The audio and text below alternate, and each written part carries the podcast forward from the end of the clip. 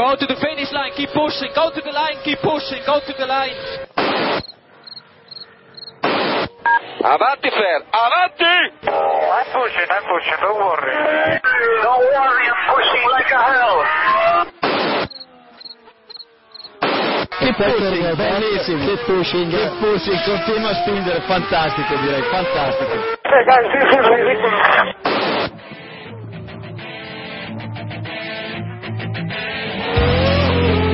Comienza Keep Pushing, tu podcast de Fórmula 1.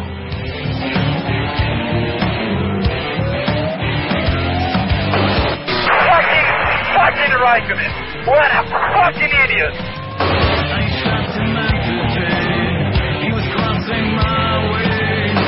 So give me a full power then. Just let me alone, I know what to do.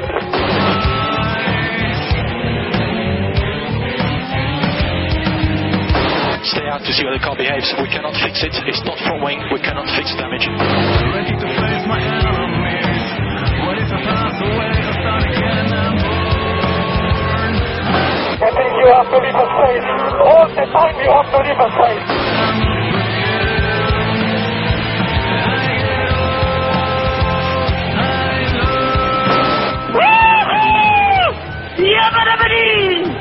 Ring, ding, ding, ding, ding, ding. Hola a todos y bienvenidos al episodio 113 de Keep Pushing Podcast, eh, un episodio muy maldonariano, como nos acaba de decir David. Buenas noches David, te presento ya directamente porque nos has titulado el capítulo.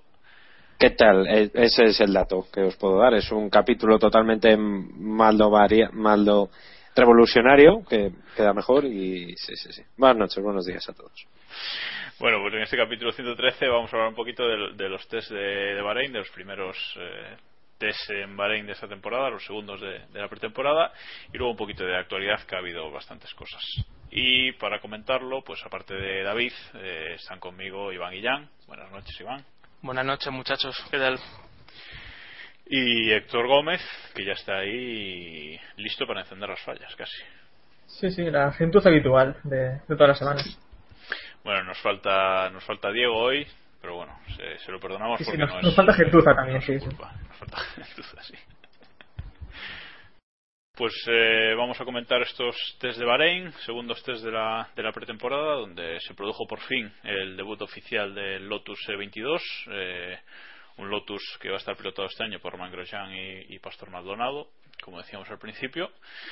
Y bueno, eh, el único monoplaza de este año con ese, con ese morro doble que por fin hemos visto en pista y bueno, no parece que vaya del todo mal. De momento, eh, podríamos decir quizás que ha sido el, el mejor eh, monoplaza Renault.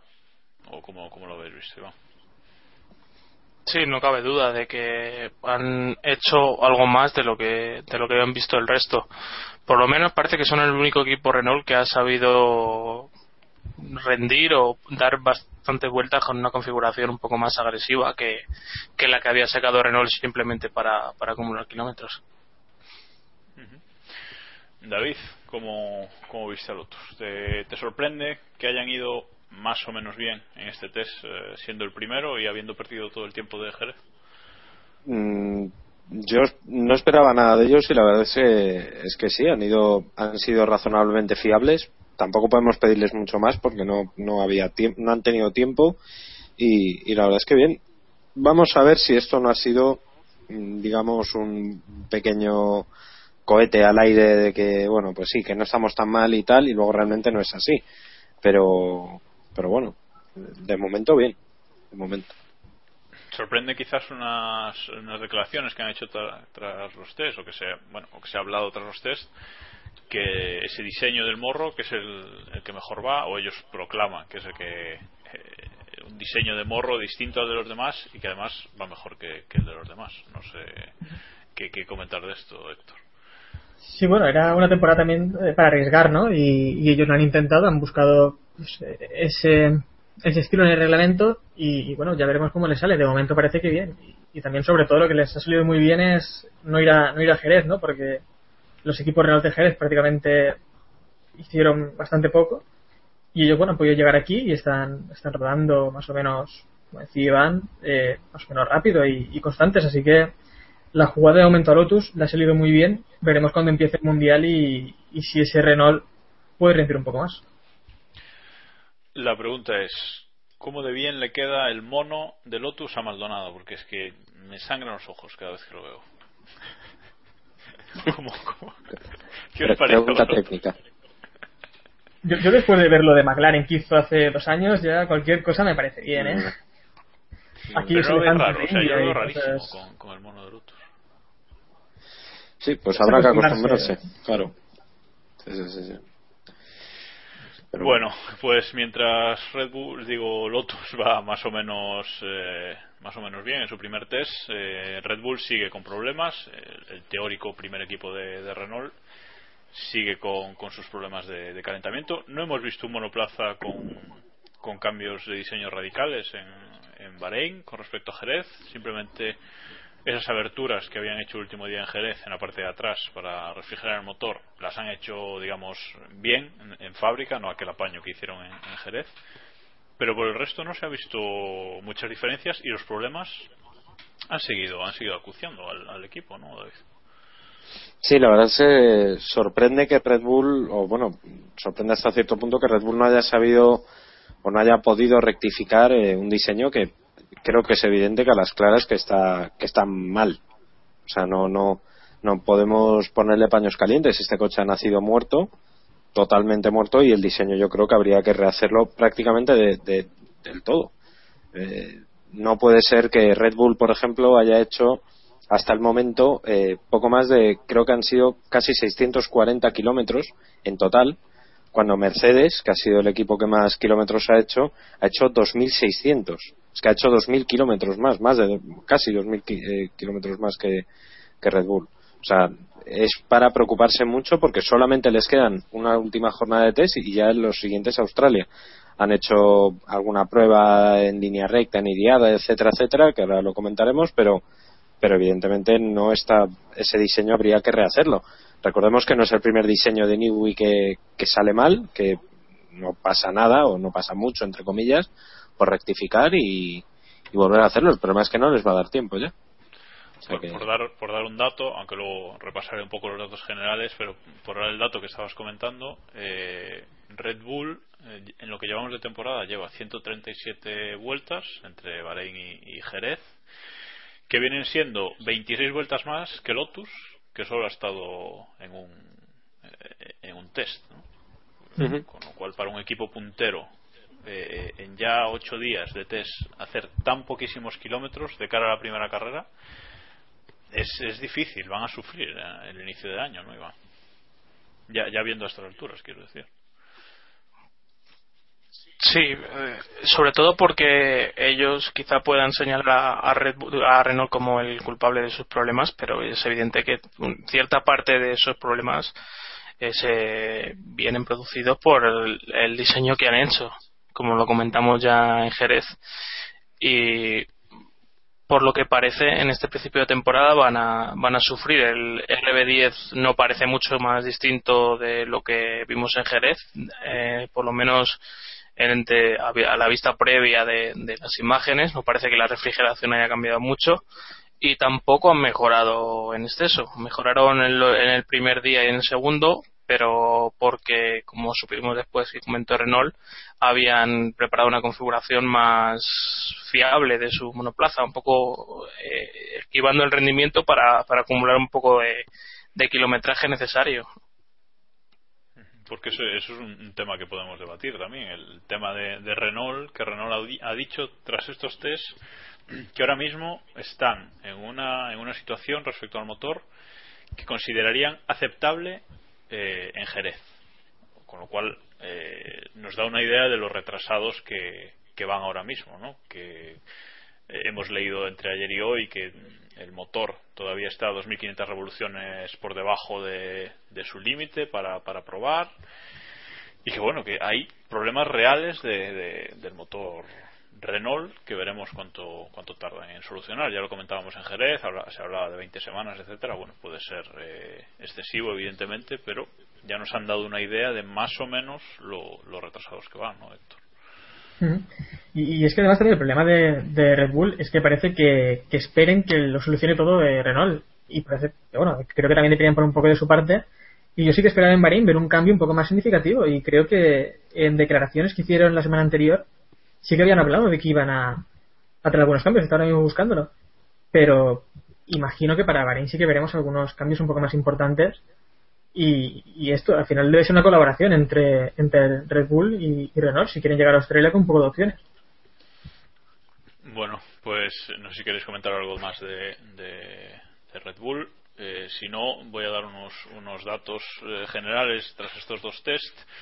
Unos datos que saco de, del Twitter de, de nuestro amigo Mandef1, eh, que siempre tras los test hace un resumen de vueltas, más o menos, de lo que va de, pretemporada. Y bueno, podemos decir que los eh, cuatro equipos que están más en forma eh, ahora mismo pues serían eh, Williams, Ferrari, McLaren y Mercedes. Mercedes, solo ellos, llevan 624 vueltas en lo que va de pretemporada. Rosberg es el piloto que más vueltas ha dado hasta ahora, con 362. caray, para el, para el alemán. Y bueno el siguiente piloto que más vueltas ha dado pues es eh, Fernando Alonso con 334 pero bueno podríamos decir que más o menos esos cuatro equipos son los que están más fuertes de momento. No lo sabemos en cuanto a rendimiento pero desde luego en cuanto a, a fiabilidad y a, y a poder hacer las pruebas que han querido mm, son los más fuertes y bueno tras este test parece claro que el motor Mercedes va a ser el, puntero. No sé si os esperáis alguna sorpresa por parte de Ferrari. Mm, ¿Cómo lo veis, Iván? Sí, está claro que, que, van a, que ahora mismo son el equipo de referencia y el motor de referencia, porque no hay que circunscribirse solo a lo que han hecho Rosberg y Hamilton, sino que hay que ver cómo Force India, Williams y McLaren están arriba me parece que Mercedes ya estaba buscando el, rendimiento puro y, no simplemente acumular kilómetros como a lo mejor si desde luego Renault es lo que está buscando y Ferrari en, en, en menor medida. Eh, y eso le permite un poco lucir sobre, sobre el resto. Eh, han hecho bastantes kilómetros y es lo que parece. Los tiempos de Rosberg del último día, incluso los de los McLaren, dan la sensación de que a lo mejor ya en vez de buscar kilómetros ya están empezando a afinar el coche y creo que de esto vamos a ver muchos de esta semana ya de, coches buscando el, rendimiento puro. Mm. Pasado mañana empiezan los, los segundos y test de Bahrein y los últimos de la pretemporada y Mercedes en Mercedes ya parece que van a probar el coche a, pleno rendimiento. Ya es el momento también. Eh, mientras que otros equipos pues Ferrari parece que todavía está en una fase previa a ese estado último. Bueno no sé de momento parece que sí que sí que Mercedes es quien va más adelantada no Héctor? Sí, bueno, y, y, eso en Bahrein eh, van a tener todos, todos los equipos totalmente que, que empezar a, a afinar sus monoplazas y sí que probarlos ya totalmente al máximo, incluso, incluso Renault. Y ahí sí que Mercedes tiene, tiene una gran ventaja y es que ya han estado probando su coche, parece casi el máximo. Y también comentar que eh, yo no sé vosotros, pero ahora mismo para Australia yo no apostaría por nadie que no fuera Mercedes. Hmm, eso está sí. claro. Sí. Si tuviéramos que apostar dinero, está claro que no, no lo Si tuviera, si tuviera 50 euros en el banco, los metía. ¿eh? habrá que darte la paga ya por fin. Habrá, sí, sí, sí. Cuando cobre este mes por este capítulo de Kipusin, meto el dinero ahí a, a Mercedes.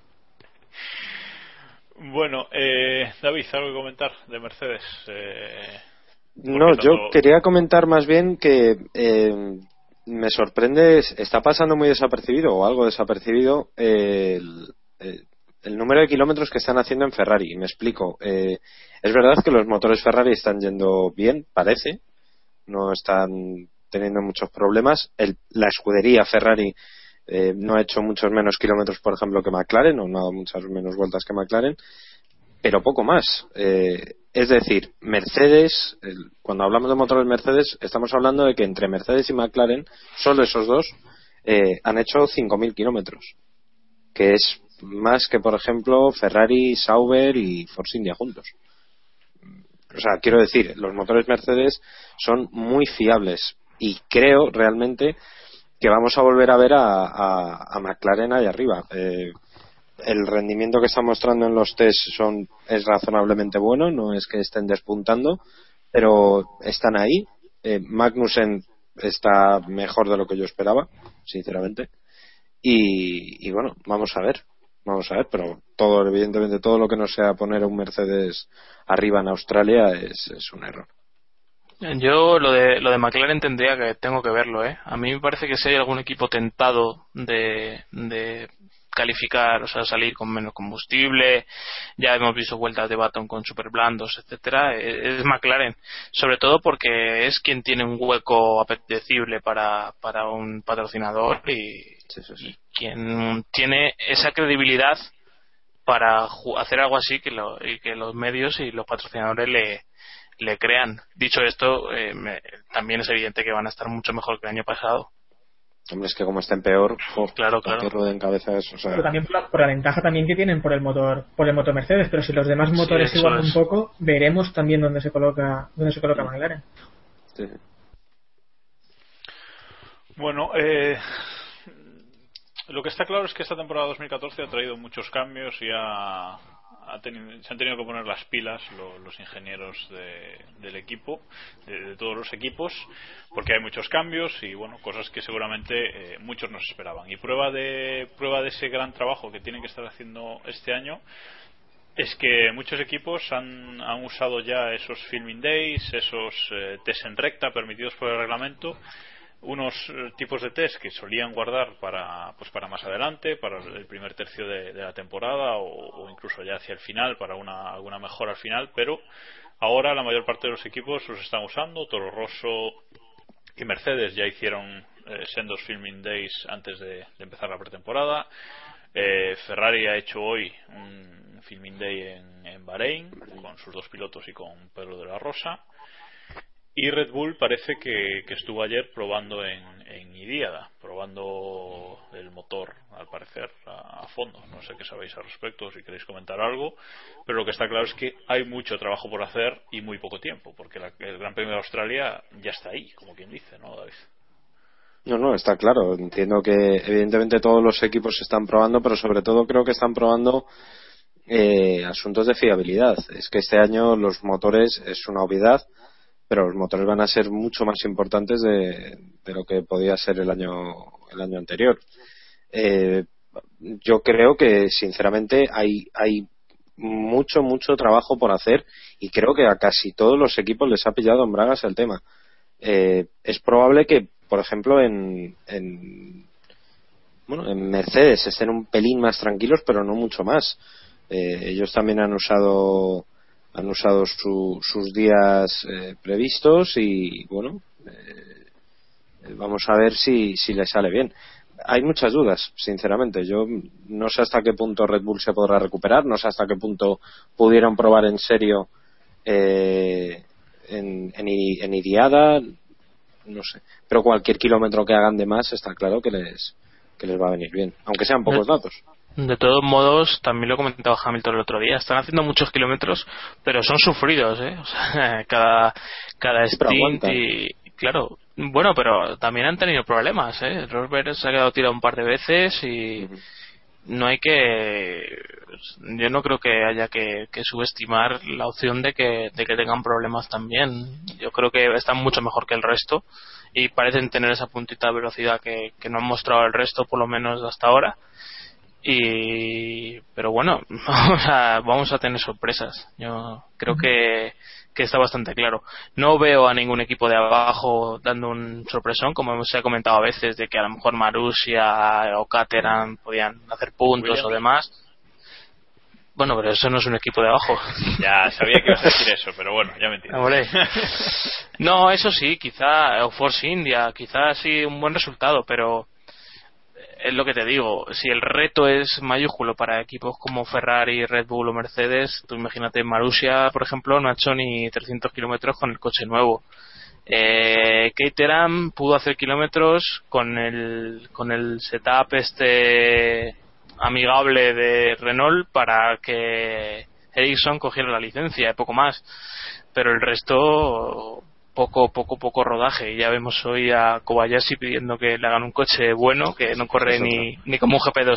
O sea que. Esa es otra. Lo contamos por si igual hay gente, igual hay gente que no lo sabe, pero eh, hay hoy Mar- esto Caterham por por Twitter se ha dedicado pues a contar un poco cómo es eh, la sede de Lefield, como lo que tienen allí, que tiene un laguito, que hacía sol y no sé qué, no sé cuántos, y de repente Kobayashi, de motu propio, ha, cogido y ha dicho, sí, sí, menos solecito y más hacer un coche rápido. La frase es textual, prácticamente.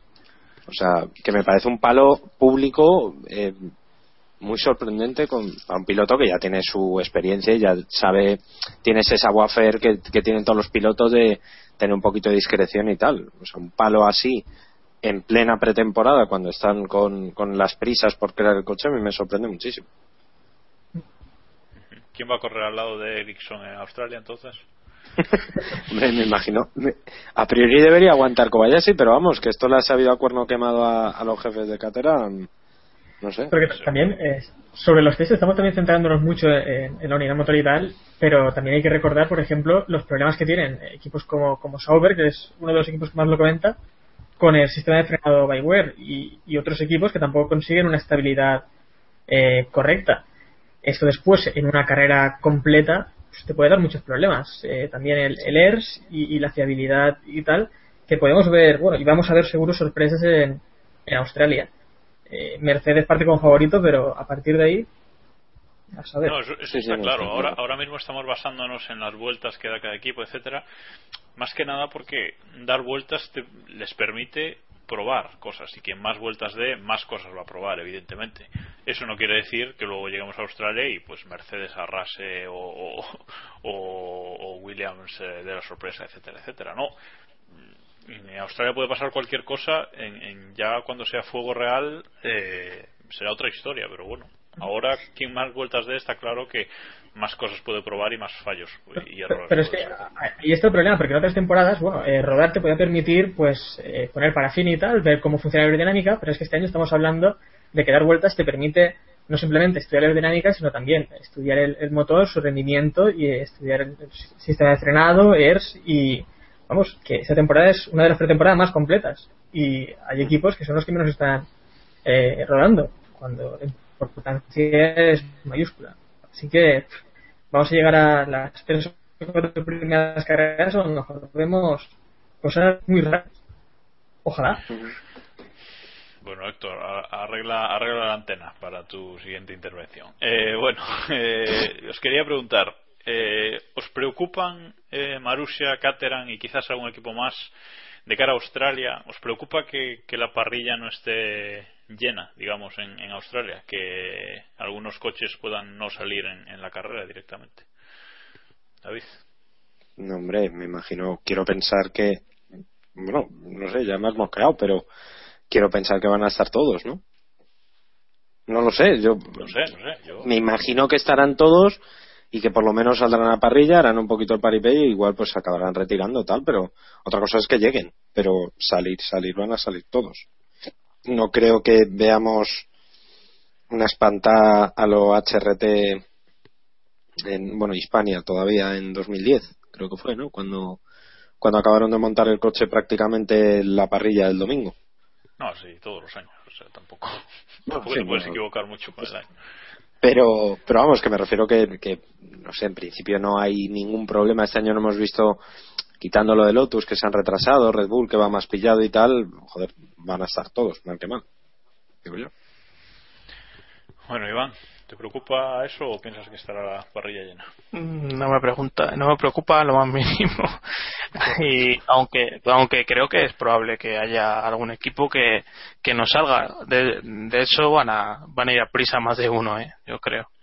Después de lo visto, vamos, después de dos semanas de test que, que haya unos equipos que tengan problemas con el antivirus y esas cosas que nos cuentan, aunque no me crean ni la mitad, pues en Australia veremos. Bueno, nos pregunta, antes de, de acabar con los test, eh, nos pregunta nuestro oyente Lucas T. Walsh por, por Twitter, un habitual, eh, respecto a esto que estamos hablando de Caterham y Marussia. Ojo, ojo a la reflexión que hace. Se rompen récords de V8 con el V6. Comentábamos antes que, eh, que en Bahrein hemos visto velocidades puntas de 334, creo que hizo el Ferrari en Bahrein, o sea, una auténtica burrada. Bueno, y sigue. Mientras que Kamui, Kamui Kobayashi dice que su coche está al nivel de GP2, lo que decía antes David, y su pregunta es, ¿está Caterham todavía más lejos de, de- la cabeza de- del pelotón con respecto al año pasado? Iván. no lo sé, es, difícil de ver. Es que es, es prácticamente imposible. El otro día, eh, cuando Maldonado empezó a dar vueltas ya con regularidad, Rosberg estaba haciendo una simulación de carrera, o sea que no estaba yendo a, a- por tiempos directamente ni en clasificación y le estaba metiendo 8 segundos por vuelta. O sea, ¿qué, qué clase de cálculos podemos hacer? Hombre, lo que sí está claro es que Caterham, su rival directo, está mucho peor que ellos, que es, que es Marussia, a pesar de todo, a pesar de todos los problemas que está teniendo con el motor Renault, que le va a ser muy difícil superar a algún otro equipo, yo lo tengo muy claro. El problema también es ese, ¿no? Que, que Caterham esperábamos que su- objetivo no fuera superar simplemente a Marussia, que dieran ya un pasito un poco más y pusieran aprietos a algún otro, ¿no? Y, y yo sí que creo que, que esta temporada vamos a ver un poco más de distancia entre equipos, más que nada por lo que también comentamos antes, que eh, hay equipazos con un presupuesto pues desorbitado que se pueden centrar en muchísimas cosas a la vez, mientras que un equipo como Caterham no tiene esa capacidad para, para seguir evolucionando tanto aerodinámica como, como, otros tipos de sistemas, ¿no? Mientras que un equipo como Mercedes, como hemos visto, Ferrari o incluso McLaren pueden, pueden llegar mucho más preparados y afinar mucho mejor eh, durante también la pretemporada. Vale, pues si no queréis comentar nada más sobre este, estos test de Bahrein, creo que podemos pasar ya, ya a la actualidad. Porque, bueno, vamos a ver mucho todavía esta semana en, en Bahrein y luego sí que ya podremos eh, más o menos sacar alguna conclusión de la, de la pretemporada. Así que pasamos a la actualidad y bueno, ha habido bastantes noticias desde que no grabamos, eh, hace tres semanas, si no me equivoco. Así que bueno, vamos a comentar algunas de ellas. Eh, vamos a empezar por eh, chicas en, en la Fórmula 1, que poco a poco parece que van llegando más. Eh, Simona de Silvestro, piloto de IndyCar, si no me equivoco, jugará con la PlayStation en, en Sauber. Eh, la Sauber la, la ha anunciado como eh, piloto asociada o algo así. Afiliada. Sí, Afiliada. afiliada. Como el carne bueno. madridista de Sauber. Eso. Sabes que no eres socio, Es el que- pero Es el que tenía de la rosa, ¿no? Cuando le llamaron el día Ese, ese ese. que se puso malo Pérez. ese, ese, ese, ese. Prácticamente ese. Vale, pues se supone que eh, en principio no va a hacer test eh, con ellos en pista, ¿no? Simplemente va a jugar con el, con el simulador, que no sé qué tipo de simulador puede tener también. Iván.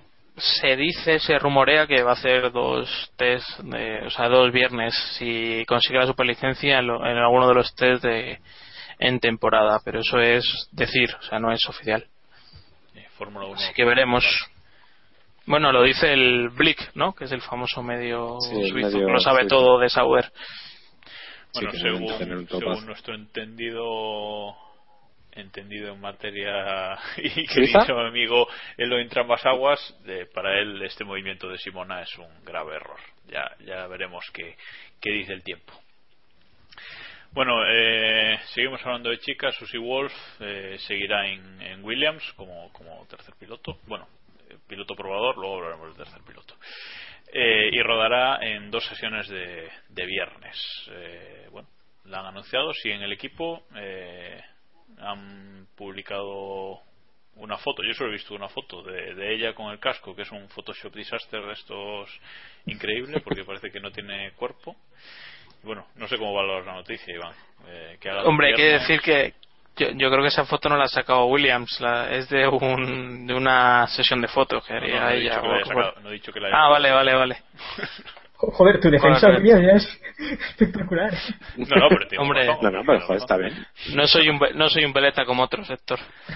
Toma. Eh, Yo, yo soy crítico, yo soy crítico hasta con dicen que dicen que va a rodar en, en Alemania y, y en Inglaterra, así que bueno, yo creo que es evidente que ahí está. Es evidente que es una cosa de marketing y que, bueno, buenos son unos motores Mercedes por, por dos sesiones de libres, ¿no? Joder. En fin, poco que, que decir, la verdad. Que Ole, o- hay que decir, bueno, hay que decir que Ole, que Ole es usuario de, de enfrentarse con el resto de pilotos porque yo creo que no va a salir muy bien parada. Aunque le intenten poner un setup que sea favorable para conseguir buenos tiempos, etcétera, yo creo que va a ser difícil que, que haga un papel destacable, ¿no? En estas pruebas. Puedo hacer un flaco favor, ¿no? A- que puede ser un flaco favor también a mujeres que, que intenten llegar, ¿no? Porque al final esa imagen de, de no llegar a ese rendimiento de otros pilotos también, con, con poca experiencia también, pues. A ver, yo creo que solamente por el detalle, ¿no? De, de- verla en pista, Williams ya va a tener posicionamiento mediático, me refiero. O sea, quiero decir, evidentemente esto es un movimiento de marketing que no se nos escapa a nadie, que sea Alemania y e Inglaterra no es casual, no se van a, a rodar a Barcelona y a Malasia, o sea, es Alemania e Inglaterra, que es casa Mercedes y casa Williams, o sea, es evidente. Y, y en fin, eh, vamos a ver si, si lo hace bien o lo hace mal. Yo estoy con Iván, no creo que se quede mucho más cerca de dos segundos del mejor tiempo de esa sesión, sinceramente. Verás tú, Todo a esto, claro, en seco. en agua y os va a dar una sorpresa. ¿no? Bueno, claro, hablo de sesiones en seco sin cosas Qué raras. pero concreta.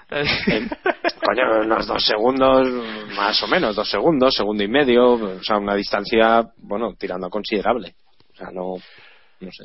Vale, vamos, vamos a, a dejarlo ahí y vamos a seguir hablando de, de pilotos de Williams, eh, que como decía antes, el tercer piloto, no sé si lo han establecido directamente como tercer piloto, pero... En reserva. Nasser- reserva, ¿no? Sí. Bueno, pues eh, Nasser lo han eso, elegido como piloto de reserva de, de Williams, lo anunciaron esta semana en Bahrein y ya directamente el mismo día se subió al coche y hizo bastantes kilómetros. Yo tengo por aquí hizo 87 vueltas directamente a- al circuito de, de Bahrein, con lo cual, bueno, eh, bien, ¿no, David? Sí, sí, no.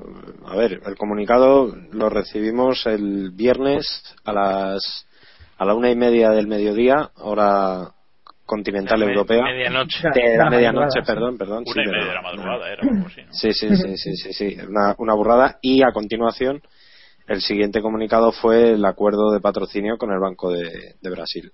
Eh, en fin, es obvio porque ha llegado Felipe Nasser, ¿no? Y, pero bueno, es bien, o sea, a mí no, no me estorba nada este, este muchacho en, en la labor que le han puesto. Y, y vamos a ver si, si da el do de pecho, si las pocas veces que, que le veamos en pista lo hace bien como para merecerse incluso colarse en un futuro en, en la escudería, ¿no? ¿Va a hacer viernes Felipe, Iván? Cinco viernes va a hacer. Sí. Héctor, perdón. Vale. que no, que desde el equipo también hablaban bien de, del test que hizo y, y bueno, no tuvo errores, parece que estuvo muy bien y sobre todo destacaban la comunicación que tuvo con el equipo, ¿no? Con sus ingenieros durante, durante la jornada. Es un, es un chico que va a hacer GP, va a hacer GP2. eh, creo que si no me equivoco ha hecho 10 podios en GP2, no- pero no ha ganado ninguna carrera. Y yo creo que este año es su año definitivo para demostrar si se merece un hueco en Fórmula 1 o, o es Sí, uno sí. más con, con patrocinador. Es que está, además ese es el momento, o sea, es el momento en el que tiene que dar el salto o ya se queda fuera, evidentemente. Bueno, lo hablaba, lo hablaba David antes de, de ese nuevo patrocinador de Williams y es que Williams, tal y como pronosticaba Diego en el capítulo anterior, no, habéis notado que hoy se ha rajado, precisamente, seguramente este haya sido el motivo. Eh, pues Williams poco a poco se va llenando de, de sponsors, ha llegado esos dos sponsors de Brasil, Petrobras y, y Banco do Brasil, y estamos esperando al día 6 de, de marzo que se anuncie por fin eh, ese patrocinio con, con Martini y esa nueva, nueva decoración. ¿Nos confirmas, Iván, que es el día 6? Sí. Eh, que yo sepa no hay nada oficial. Hay que decir que también han llegado Gensworth y Oris, ha renovado. Eh, para, para Diego que nos estará escuchando con mucho placer. Y que Petrobras, eh, además de ser patrocinador, a partir del año que viene va a ser el suministrador de combustible de la de la escudería, que eso es algo que a lo mejor no sabe la gente. Eh, por mucho que algunos eh, marcas de combustible o empresas de petróleo patrocinen equipos, eh, ninguna de ellas eh, realmente eh, suministra el combustible a, a, sus escuderías. O sea, que los motores Renault funcionan con, con Total y con Elf, perdón, y los y los Mercedes funcionan con eh, ¿cómo se llama la de la Malasia? Petronas. Petronas. Petronas. Eso es. Petronas. Sí. Aquí el tema es, Pues, eh, ¿no tendrá problemas Williams con su motor Mercedes y un suministrador de combustible diferente? No sé. Esa es, esa es, esa es la gran la gran duda, sobre todo teniendo en cuenta que va a ser algo mucho más importante que, que en años anteriores. Pero bueno, tienen un año, ya han trabajado antes, eh, en la época de BMW eh, suministraban el, combustible también, y ellos decían que, que en teoría si querían entrar en Fórmula 1 iba- era en estas condiciones, o sea, siendo parte del equipo, no poniendo solo la pegatina. Correcto. Eh, bueno, seguimos eh, hablando de Williams porque hoy se ha confirmado por fin un secreto a voces y es que Rob, Rob Smedley, eh, el ingeniero de pista de Felipe Massa en Ferrari hasta el año pasado, por fin se une al equipo Williams, pero no va a tener el eh, bueno el mismo papel que, que en Ferrari, digamos. Coge un puesto más importante, lo aleja un poco de, de la pista, pero bueno, ahí está. Eh, ha llegado Smedley y otro ingeniero más, David, que ahora mismo no, no recuerdo, pero bueno, habían anunciado dos, eh, dos nuevos Eh, sí, te digo, te digo ahora mismo que lo tengo aquí. Espérate a ver si lo localizo. Richard. Lookwood. Lookwood. Richard. Lookwood. Luke, ¿Eh? ese. Luke Wood, que tiene nombre de malo de peli, por cierto. No sé si a lo mejor el nombre De- o de Walking gente, Dead. tiene- Sí, por ejemplo, también nos puede valer. De, de estrategia es el, el chico, al parecer. Dejamos a Williams atrás entonces, eh, que este año pinta bien, parece que el equipo eh, poco a poco se va recuperando, tanto eh, en lo deportivo como en lo, económico, como en lo económico, veremos qué tal le va la temporada. Y pasamos a Lotus, que junto con la presentación de su nuevo monoplaza para esta temporada, han presentado a Charles Pick eh, como tercer piloto de- del equipo. A mí ya me suena haber oído algo de, de- en pretemporada antes de Jerez de que Pick iba a fichar por Lotus. No sé si Sí. lo he soñado o No, porque no, no, todo el mundo sí, le ha parecido una sorpresa esta semana. No, no, estoy contigo. Yo, o sea, si ya tú también lo piensas, yo también estaba en tu situación. Yo a mí me sonaba que haber, haber leído en algún lado que, que estaba firmado por Lotus o medio firmado por Lotus como probador. O sea que sí, vale, no estoy loco O entonces. sea que no, no, no, no mucho. no no mucho. O no por esto. correcto. Correcto. Bueno, no sé, Sí, sí. eh, es un poco de pagafantismo ahí, no tenía más hueco Pick, ¿no? No no sé si es una salida adecuada o no sé si tenéis alguna valoración al respecto. No, veo que no. Mi- Bueno, Tam- Bien. también han también han metido a Marco Marco. ah, que también han metido a Marco Sorensen si no me equivoco y a Nicolas Prost sigue ahí Sí, Nico Pro sigue. un equipo de sí, cinco esta vez Sorensen no sé, pero Prost seguro. De Sorensen no hay ni foto, pero creo. sí sí no no pero sí está en el comunicado oficial ¿eh? Ah, vale, vale, correcto. y hay foto hay una foto Pues habré mirado yo mal o no lo conozco, entonces no, no lo he visto. Vale. bueno, pues nada, vamos con con los cambios eh, que va a haber en la, clasificación de los grandes premios este año. Eh, todavía no es oficial, creo, a no ser que se haya anunciado esta tarde y no lo haya visto. Eh, pero todos los equipos han, parece que han accedido a, los cambios que se proponían que son más o menos los siguientes. Eh, el formato de una hora se mantiene, seguirá siendo una hora los sábados, pero se conceden dos minutos menos a, a la Q1, por lo tanto durará 18, y dos más eh, a la Q3, que durará 12 ahora. El principal cambio eh, lo han hecho para que en Q3 todos los coches que pasen salgan a, rodar. Eh, se le va a dar un juego extra de blandos para quien pase a, a Q2 y bueno, si no pasan a, a Q3 se los quedan para la carrera. Los que pasen a, a- a Q3 tienen que usar esos extra blandos y luego devolverlos. No los podrán usar en la carrera. Con lo cual, bueno, sí, veremos seguramente correr a todos en Q3, eh, pero los de Q2 tienen una ventaja importante, parece. Bueno, ¿qué opináis del sistema? Héctor, empieza tú. ¿Cómo lo ves? Pues eh, que para tocarlo así tampoco hacía falta tocarlo, ¿no? Tampoco que- no es que mejore tampoco nada, Eso es dijo ella. cambiarlo y... A mí no me gustó mucho porque creo que la Eso solución no era, no era esta, ¿no? No, dale, Héctor, dale. No, no, que simplemente eso, que la solución creo que no era este y que podrían haber optado por, por otro sistema. Eh, también pierde ventaja un poco quien se queda en Q3, porque bueno, no, no tiene este juego, aunque tampoco lo utiliza en la Q2, pero el- los de Q2 sí que tienen una, una ventaja sobre los de Q3. Iván. No lo veo muy justo. Sí, yo creo que estoy bastante de acuerdo con Héctor. Eh, me da la sensación de que todo lo que sea complicar la, la- la normativa y más en algo tan simple como una clasificación va a liar a la gente. También es probable que la gran mayoría de la gente que siga las carreras eh, no sepa ni qué neumático lleva, ni, ni si está usado o deja de estarlo.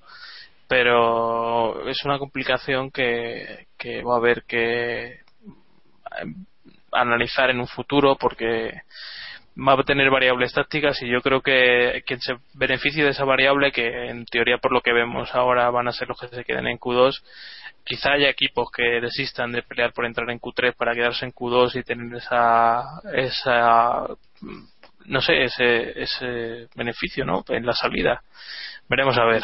Eh, yo creo que eh, como igual que el tema de los ritmos en carrera con el combustible y, etcétera habrá que ver las primeras carreras cómo funciona porque yo creo que es difícil hacerse la idea. La, la pregunta es, ¿por qué dar los neumáticos extra en Q2 eh, y luego liarla tanto y simplemente no darlos en Q3 y ala, correcto lo que queráis y luego nos los tenéis que devolver? David. A mí es eso lo que, lo que me extraña, vamos. Lo- los canteros. Es que yo sinceramente no lo entiendo muy bien. O sea, como dice Héctor, para tocarlo así, no lo toques. No toques porque tocas. O sea, yo lo hubiera dejado como estaba más o menos, obligando a que salieran todos a dar una vuelta con tiempo y ya está. Eh, y con eso hubiéramos, lo hubiéramos solucionado. Eh, si no, me parece bien lo del juego extra de neumáticos blandos, pero luego no se los des otra vez en carrera porque evidentemente tiene una ventaja fundamental. O sea, yo ahora mismo puedo coger y en, no sé, por ejemplo, clasificar eh, un décimo con neumáticos duros y quedarme con los blandos. Para carrera, tengo un juego más. Sí, sí. Nuevo, o sea, es, es que es, es que es profundamente injusto. Pero bueno, no sé. Que- que estoy con Iván, o sea, esto vamos a ver cómo funciona, vamos a verlo en, en, en directo, vamos a ver cómo se gestiona y, y tal, pero no sé, no, no me parece justo. Como este año no hay suficientes variables ya en pista, pues eh, Claro, han querido claro, claro, más. por dar Y, más. no, y también como decía, como decía Iván, ¿no? Que para el público un poco más general pues, son, son ya demasiados cambios de temporada, ¿eh? Es que esta temporada va a haber mucho lío entre las seis partes que forman la unidad de potencia, eh, el combustible, este cambio de Q2, los neumáticos nuevos, eh, bueno, no, sin olvidarnos del DRS, por supuesto. O sea que los 5 segundos de penalización, esos raros que hacen en pit stop, o sea, este año no va a ser fácil de entender la, la Fórmula 1. Y además, en cuanto a ritmos y seguir las carreras por el timeline, eh, decía el ingeniero de el ingeniero de Pirelli que este año está con Ferrari otra vez, Manuel Muñoz, si no me equivoco, eh, que este año va a ser muy difícil entender las carreras porque les está costando a ellos, los ingenieros, muchísimo entender ritmos, etcétera, hasta ahora. O sea que imaginad los aficionados eh, cómo, cómo vamos a estar. Yo, este año no vamos a poder eh, dar por ganador a un piloto hasta la última vuelta, yo creo, eh, porque, vamos, eh, emoción desde luego que vamos a tener. Espero no equivocarme, vamos.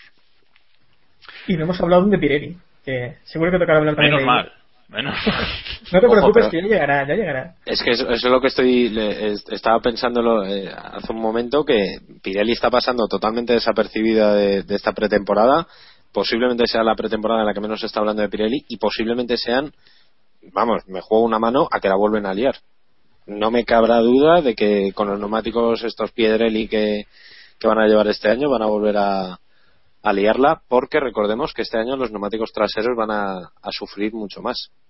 O sea, mm, esto, por lo poco que he visto de los entrenamientos y tal, eh, vamos a ver eso cómo se gestiona. O sea que, Sí, sí, este año va, va a estar liosa la cosa, pero bueno. Vale, y vamos eh, con uno de los últimos temas de, del capítulo ya, que es el tema de los derechos televisivos de, de la Fórmula 1 en España.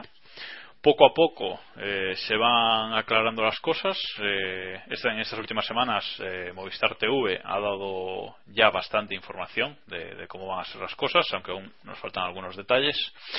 Y bueno, por comentarlo es que eh, la Fórmula 1 va a ser exclusivamente de pago en España a partir de 2016 eh, y durante dos años al menos, eh, 2016 y 2017, al menos va a tener los derechos solo Movistar TV.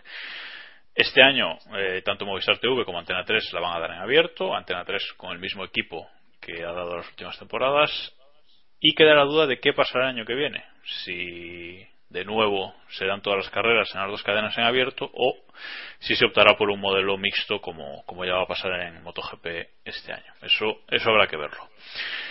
Eh, también se ha confirmado el equipo de comentaristas para la Fórmula 1 eh, que es Merlos, Alguersuari, eh, Villa del Prat y María Serrat, que María Serrat, para quien no lo recuerde, es la jefa de, fue la jefa de prensa de, de HRT, del equipo HRT. La última jefa de prensa de La HRT. última, correcto, correcto, la última jefa de prensa. Y bueno, mm, así están las cosas. Vamos a dejar lo, lo de MotoGP de lado porque no, no, no nos incumbe tanto. eh, pero bueno, mm, quiero que valoréis un poquito al equipo así de primeras. A mí me ha decepcionado un poco. No sé si, si sois de otra opinión. Eh, Iván, venga, te toca mojarte primero. Ya, ya sabía yo. no. A ver, a mí el equipo no me no me convence, pero bueno, tampoco es no sería un problema en el caso de que el resto de condicionantes de la plataforma me convenciera. O sea, creo que es mejor que el de Antena 3 o por lo menos del nivel. No creo que haya mucho problema en eso eh, todos hubiéramos elegido algo mejor, pues probablemente. Si nos hubieran dejado elegir, pues seguramente eh, nuestro equipo hubiera sido un poco más destacable que este. Pero bueno, tampoco creo que haya ningún problema. La idea de Movistar es buena, es algo que va en, en línea de lo que hace Sky y demás. Habrá que verlo en, efecto cuando lo saquen, si nos dejan. Pero claro el cambio de económico de una de un modelo a otro y la y lo que supone también porque hay que cambiar toda la infraestructura en casa y demás para verlo me parece que va a retrasar a mucha gente no yo creo que van a tener poca audiencia por lo menos este año. Luego cuando sea exclusivo pues habrá que adaptarse no Bueno, eh, dos detalles antes de seguir. Eh, que esto de comprar eh, la Fórmula 1 y MotoGP es un plan claro de Movistar de, de expandir su, su fibra hasta el hogar, que es la que está desplegando ahora mismo. A finales de año tiene intención de llegar eh, a 4 millones de hogares de España, que es eh, bastante poco con respecto a, a la cobertura, por ejemplo, de DSL que tienen ahora y tal.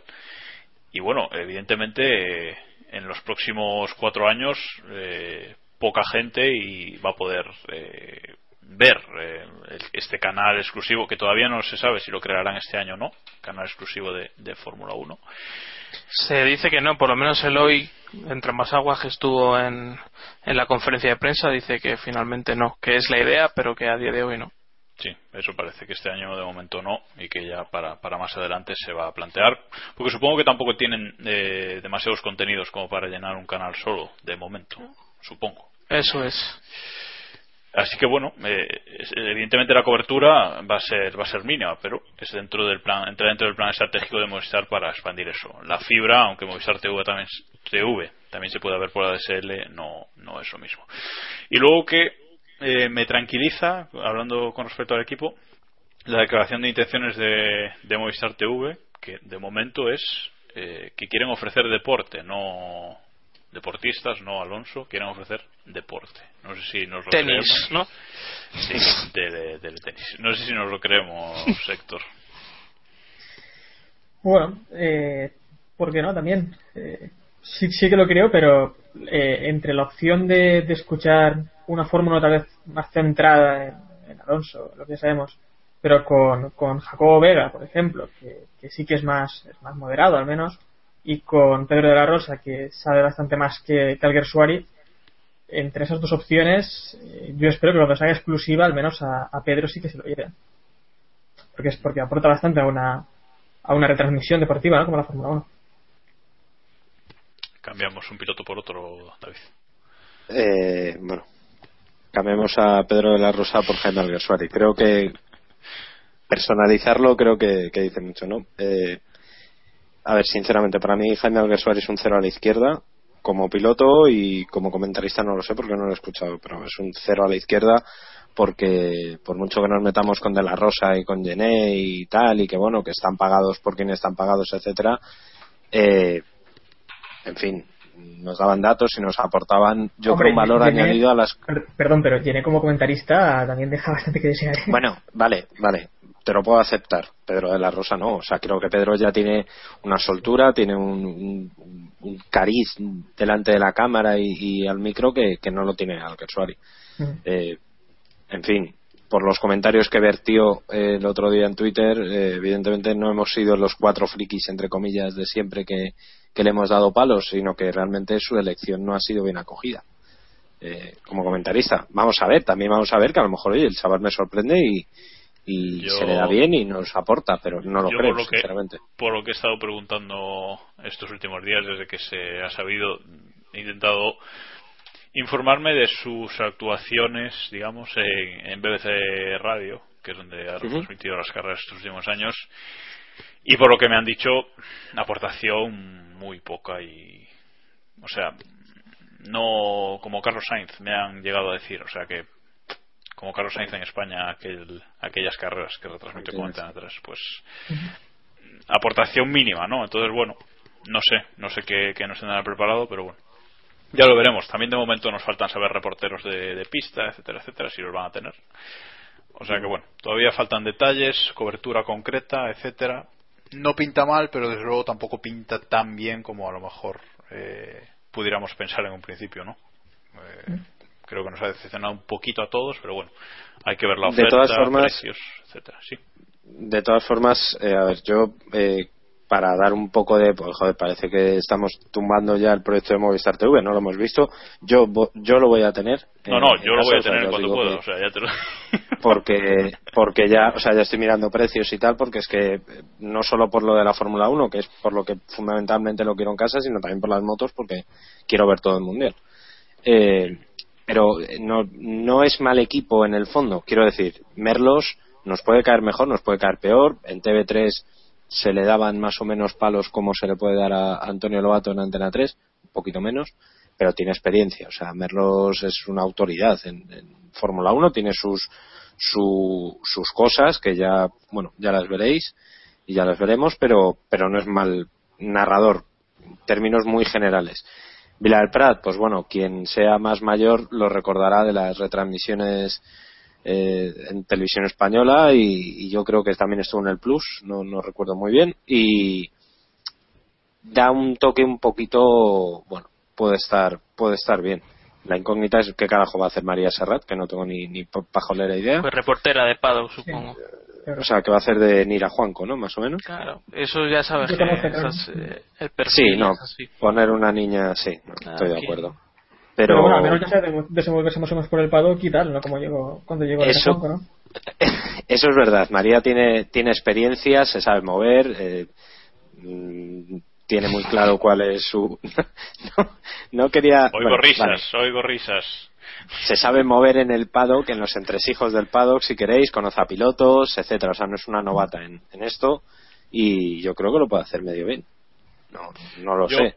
yo os digo, solo por ver las carreras eh, en alta definición, en mi tele y sin publicidad, yo de base pago. O sea, no sé. el- Sí, sí, sí, no, sí, sí, y además va a haber multipantalla y, o sea, van a, va a tener cosas muy interesantes. Vamos a ver eso luego cómo se puede explotar, pero Exactamente, y a ver qué precio, o sea, etcétera. Pero bueno, eso es. de- de pero bueno, el proyecto por lo menos creo que está más cerca de lo que a todos nos gustaría que a lo que teníamos, ¿sí o no? Yo, sí, sí. A mí me parece un paso interesante. Es que además hay, hay un gran problema y es que todos, bueno, nosotros sobre todo lo hemos visto desde hace ya mucho tiempo y es que la Fórmula 1 se ha vendido como se ha vendido y no se ha intentado hacerle un producto que, es- que deba sobrevivir en España. Que una vez se retire Alonso, sobreviva Además- y, y la gente lo sigue lo siga viendo y lo siga apoyando. Esta puede ser una primera piedra hacia ese objetivo de de eso, de poner unos cimientos para que la Fórmula 1 siga viéndose en España pues durante los próximos De- 20 años de momento- y siga teniendo un, un público. De momento tenemos Fórmula 1 hasta que se retire Alonso. 2017 está asegurada en España. A partir de ahí veremos qué logra construir este equipo y, y Movistar TV. Claro, por eso lo digo, porque siguiendo el mismo camino que se ha seguido hasta ahora, una vez se retira Alonso, Lobato se retira y aquí nos quedamos cuatro. O, o Sí, no, cuatro y los que ahora. Ade- ade- Además, hay, hay un detalle que no podemos olvidar, que es quien, quien, quien va a estar detrás del equipo de motor de... Bueno, no sé si de motor o de todo en general, de Movistar TV, de deportes, es, Es de Ernest todo, sí. Es de todo, ¿no? Ernest Riveras, Sí. que, que fue el que retransmitió MotoGP en televisión española, eh, ha estado chorrocientos años en, en el ente público. Juegos es- Olímpicos. Juegos Olímpicos. O sea, es un tío que no, que no viene de nuevas, que es un tío muy metido en el motor, eh, hace deporte. A mí me consta que es un muy buen profesional, un tío que se toma muy en serio el tema de las retransmisiones y, sobre todo, es muy importante que vende deporte. O sea, quien siguiera, yo lo pongo como ejemplo, quien siguiera los Juegos Olímpicos el año pasado en televisión española, eh, un ejemplo. O sea, lo de la banderita, lo justo. Mm, Sí, sí. Si había que focalizar en que había, no sé, una carrera de natación con Missy Franklin saliéndose, aunque estuviera una española con opciones, mm, pasaba de la española si hacía falta. O sea, No, y- y- que vendía deporte, que es lo que es lo interesante, y en MotoGP lo mismo.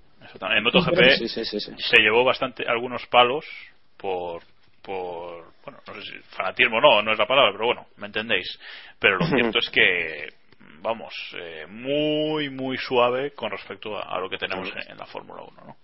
Y yo la verdad, no sé, no sé sus conocimientos previos antes de, de retransmitir MotoGP y también como decía eh, David en los Juegos Olímpicos, pero, pero vamos, cuando lo hizo la verdad es que parece que es un tío que se lo prepara muchísimo y que, que al menos se lo trabaja, ¿no? Y que se nota.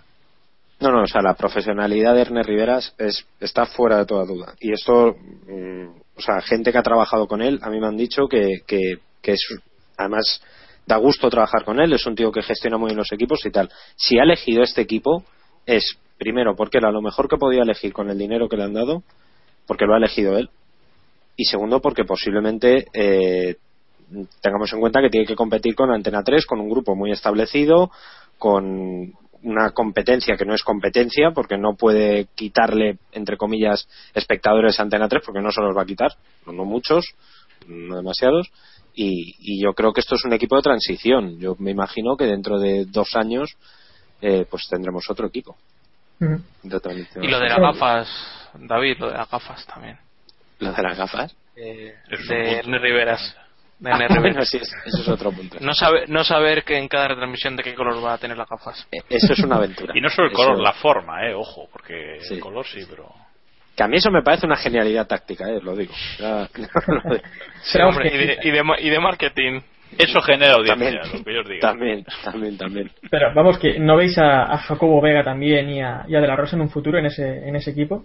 Yo lo tengo Ah, pensaba, que me decía, pensaba que me decías con gafas de redondas, eso, No, no, que de- también. No, yo de la Rosa, a de la Rosa sí lo veo. Sí lo veo más que nada sustituir Sí. un piloto por otro, pero depende depende de Alguersuari. O sea que ya veremos. Yo creo que depende mucho de Pues lo si que haga depende, de, Alguersuari. si depende de lo que haga el Suari, lo tiene hecho. Paso Lo tiene hecho, bueno, pues ya está. Y yo tampoco descartaría que luego pescara en Antena 3, ¿eh? O sea, no solo de la Rosa, sino equipo tanto técnico como, Sí. como de cara. Claro. a-. Claro, claro, descartaría que pescara. Bueno, lo vamos a dejar aquí, que hemos alargado este tema demasiado y ya se nos ha ido de tiempo, como siempre, el capítulo. Teníamos un par de cosillas más que, comentar, pero bueno, ya las, ya las hablaremos la semana que viene. Así que nada, eh, os recordamos las formas de, de contacto. Si os queréis, si nos queréis preguntar algo, si queréis eh, criticarnos o ayudarnos a hacer el programa en algún aspecto, pues ya sabéis, tenemos nuestro blog keeppushing.wordpress.com, eh, tenemos nuestro email también, keeppushingf1.gmail.com y luego estamos en las redes sociales, Google Plus, Facebook y Twitter. En estas dos últimas somos directamente KP Podcast. Eh, así que, bueno, nada más. Gracias a los tres por estar aquí. Tirón de orejas a Diego por rajarse. Y nada más, os A esperamos. los tres oyentes. Correcto. Y bueno, os esperamos la semana que viene. Ahora ya cogemos carrerilla, ya, ya vamos de seguido, ya no vamos a parar eh, de grabar eh, semana a semana en un tiempo, así que bueno, ya nos tendréis aquí cada, cada siete días eh, más o menos para, para daros la vara. Así que gracias por escucharnos y keep pushing al máximo.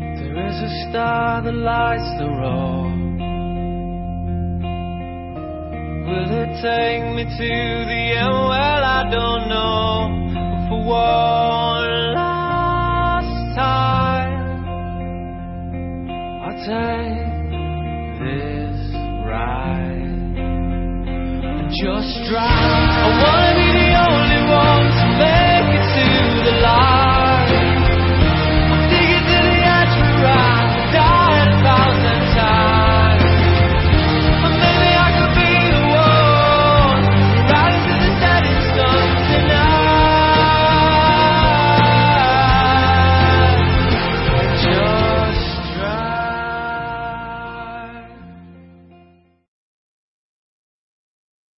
David, créate Telegram. De una vez, ya.